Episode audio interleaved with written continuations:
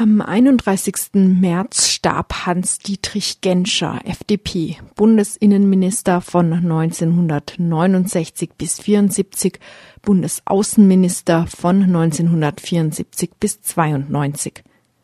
Alle Parteien bis hin zu Piraten und Linkspartei beeilten sich, ihre Trauer zu bekunden und seine Verdienste zu loben. Welche das waren, erklärte Theo Weigel in der Tagesschau. Vertrag von Maastricht, NATO-Doppelbeschluss und das war dann die geniale Meisterleistung des 2 plus 4 Vertrags, der uns die Souveränität brachte und uns gegenüber Reparationen geschützt hat, die bei einem Friedensvertrag auf uns zugekommen wären. Das sagt er ohne Scham. Und niemand regt sich auf. Warum auch? Auf unzähligen Online-Foren posten die wieder- und allgegenwärtigen Reichsbürger ihre Antwort, weil es nicht stimmt, dass die Bundesrepublik Deutschland ein souveräner Staat ist. Der Zweite Weltkrieg ist in Wirklichkeit noch immer nicht vorbei. Wir leben im Deutschen Reich unter alliierter Besatzung, denn der 2 plus 4 Vertrag war kein Friedensvertrag. Bis auf den letzten Satz ist daran alles absurd. Weigel hat recht, souverän ist die BRD. Das steht genau in dem besagten 2 plus 4 Vertrag. Das vereinte Deutschland hat demgemäß volle Souveränität über seine inneren und äußeren Angelegenheiten. Aber ob der 2 plus 4 Vertrag ein Friedensvertrag ist, das ist in der Tat fraglich. Genau darin liegt die geniale Meisterleistung, die Weigel so lobt. Und da liegt auch der Knackpunkt.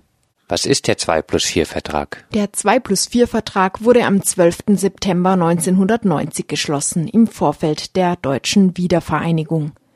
Er ist nach den Vertragspartnern benannt, BRD und DDR auf der einen Seite, auf der anderen Seite die Sowjetunion, die USA, Großbritannien und Frankreich. Ohne den Vertrag zwischen diesen Staaten hätte das Territorium der DDR nicht an die Bundesrepublik angegliedert werden können. Dafür war zuerst eine Vereinbarung notwendig, die den Zweiten Weltkrieg formal beendete. So etwas wie ein Friedensvertrag. Doch da klingelten bei den deutschen Regierungen die Alarmglocken. Reparationen nach Wikipedia der Begriff bezeichnet wirtschaftliche Wiedergutmachungsleistungen bzw. Schadenersatz in finanzieller oder materieller Form, die von einem besiegten Land für angebliche oder tatsächliche Kriegsschäden an ein anderes siegreiches Land zu leisten sind. Reparationen sollen die Lasten des Krieges den Verlierern auferlegen, also helfen, entstandene Schäden zu reparieren. Zu den Kriegslasten gehören die Schäden an Vermögen, Immobilien und Menschen. Art und Umgang von Reparation sind in der Regel Gegenstand eines Friedensvertrags, der den Konflikt beenden soll.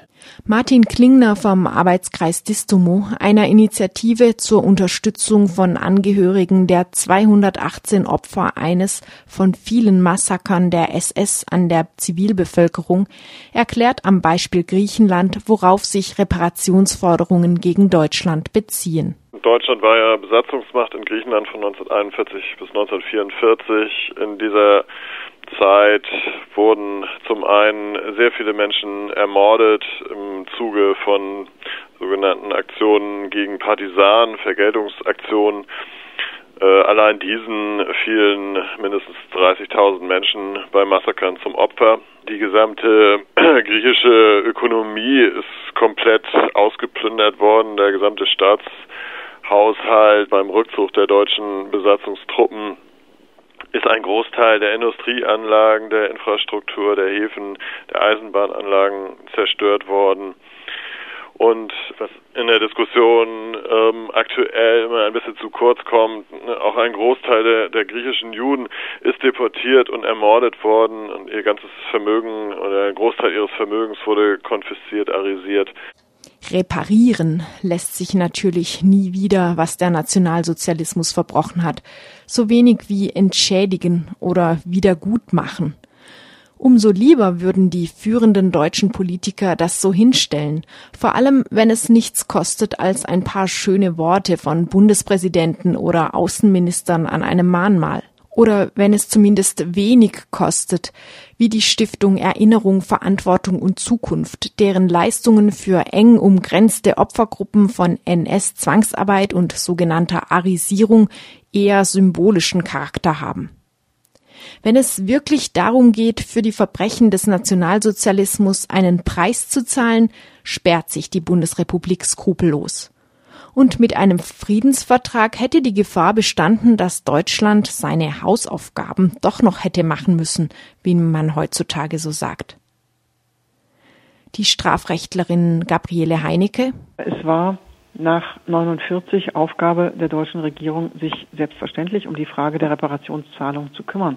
Aus diesem Grund, weil Deutschland oder die Bundesrepublik und auch die DDR, spätere DDR, ähm, damals nicht zahlungsfähig waren, kam es zur Londoner Schuldenkonferenz 1953. Herr Abs und die anderen auf der Londoner Schuldenkonferenz Konferierenden äh, haben 1953 das Londoner Schuldenabkommen geschlossen, was der Bundesrepublik Deutschland die Möglichkeit gegeben hat, bis zu einer endgültigen Regelung der Reparationsfrage und bis zu einer endgültigen Regelung der Frage des Friedens, nämlich bis zu einem Friedensvertrag, nichts zu zahlen.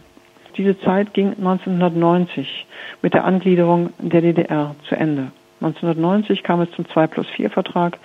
Im 2 plus 4 Vertrag ähm, hat Herr Genscher, der damals die Verhandlungen geführt hat, immer darauf geachtet, dass der 2 plus 4 Vertrag nicht Friedensvertrag genannt wird, weil die Bundesrepublik befürchtete, dass damit das Moratorium des Londoner Schuldenabkommens aufgeschlossen werden würde, also Deutschland dann unverzüglich zahlen müsste. Deutschland, was inzwischen stark und reich geworden ist, und zwar deshalb, weil es die Möglichkeit gehabt hat, eben die Rückzahlung nicht leisten zu müssen, sondern den wirtschaftlichen Aufbau unterstützt von den Alliierten, insbesondere von den USA, äh, durchführen zu können.